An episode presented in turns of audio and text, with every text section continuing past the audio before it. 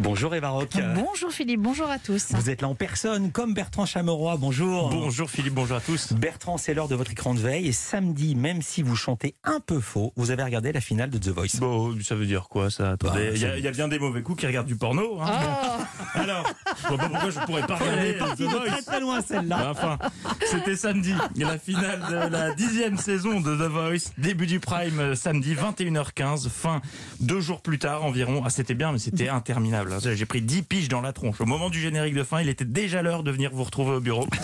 C'est donc Marguet qui a remporté cette dixième édition à l'animation. Le taulier Nikos Aliagas, épaulé par Karine Ferry en coulisses, qui a fait office de thermomètre pendant la soirée. Comment est l'ambiance en coulisses? toujours très bonne.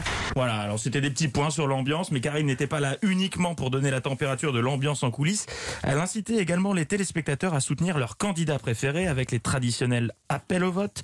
Karine qui anime également sur TFX des collections documentaires sur les animaux, et on sent que ça déteint un peu sur elle, écoutez. Et pour vous aider dans votre chat, voici un petit récap de leur prestation en images.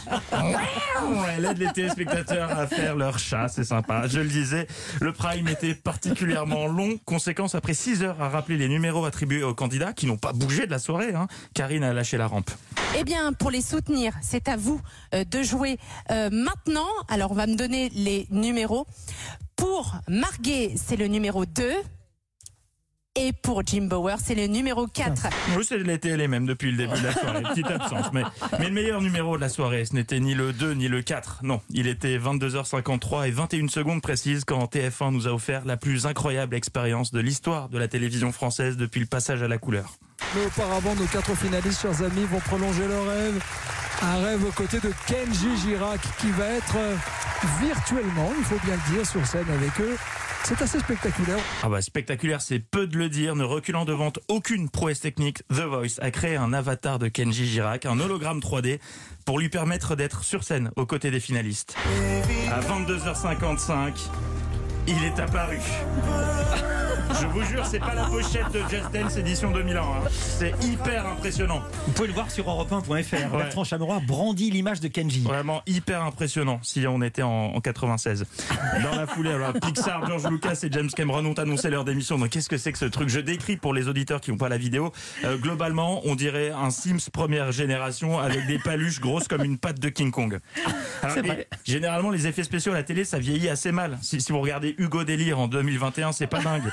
Mais c'est normal. Hugo Délire, c'était le début des années 90. Depuis, la technologie a fait des progrès. Là, c'est différent. C'est vraiment la première fois qu'un trucage avait l'air déjà vieux en direct. Hugo Délire à côté, c'est Avatar.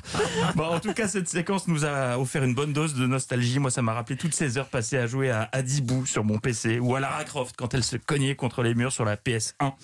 Même le jury était mort de rire. Mais blague à part, euh, il y a beaucoup de technologie derrière tout ça.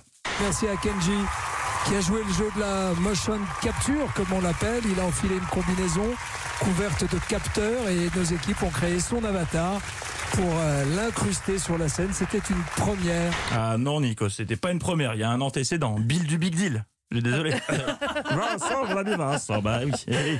Alors on se moque, je taquine, mais je trouve ça hyper chouette d'avoir permis aux finalistes, grâce à la technologie, d'être avec Kenji, empêché d'être en plateau à cause du contexte sanitaire. D'ici là, on te retrouve tout à l'heure en chair et en os avec Soul King pour ton nouveau single Bébéto. Attendez, attendez, attendez. C'est peut-être ça le pire dans l'histoire. Il était là, Kenji, le vrai, en coulisses. Il est revenu après chanter son single en chair et en os. Donc il aurait très bien pu être physiquement sur scène avec eux, mais non. Quelqu'un, lors d'une réunion, s'est dit que ce serait bien de le laisser galérer en coulisses dans une combi en lycra pour le remplacer par un hologramme des années 90. Ah, je vous jure. Bah, allez, je vous laisse. Ça m'a donné envie de rejouer à Hugo Délire, ces bêtises. Merci Bertrand Chameroy, le roi de la PS1.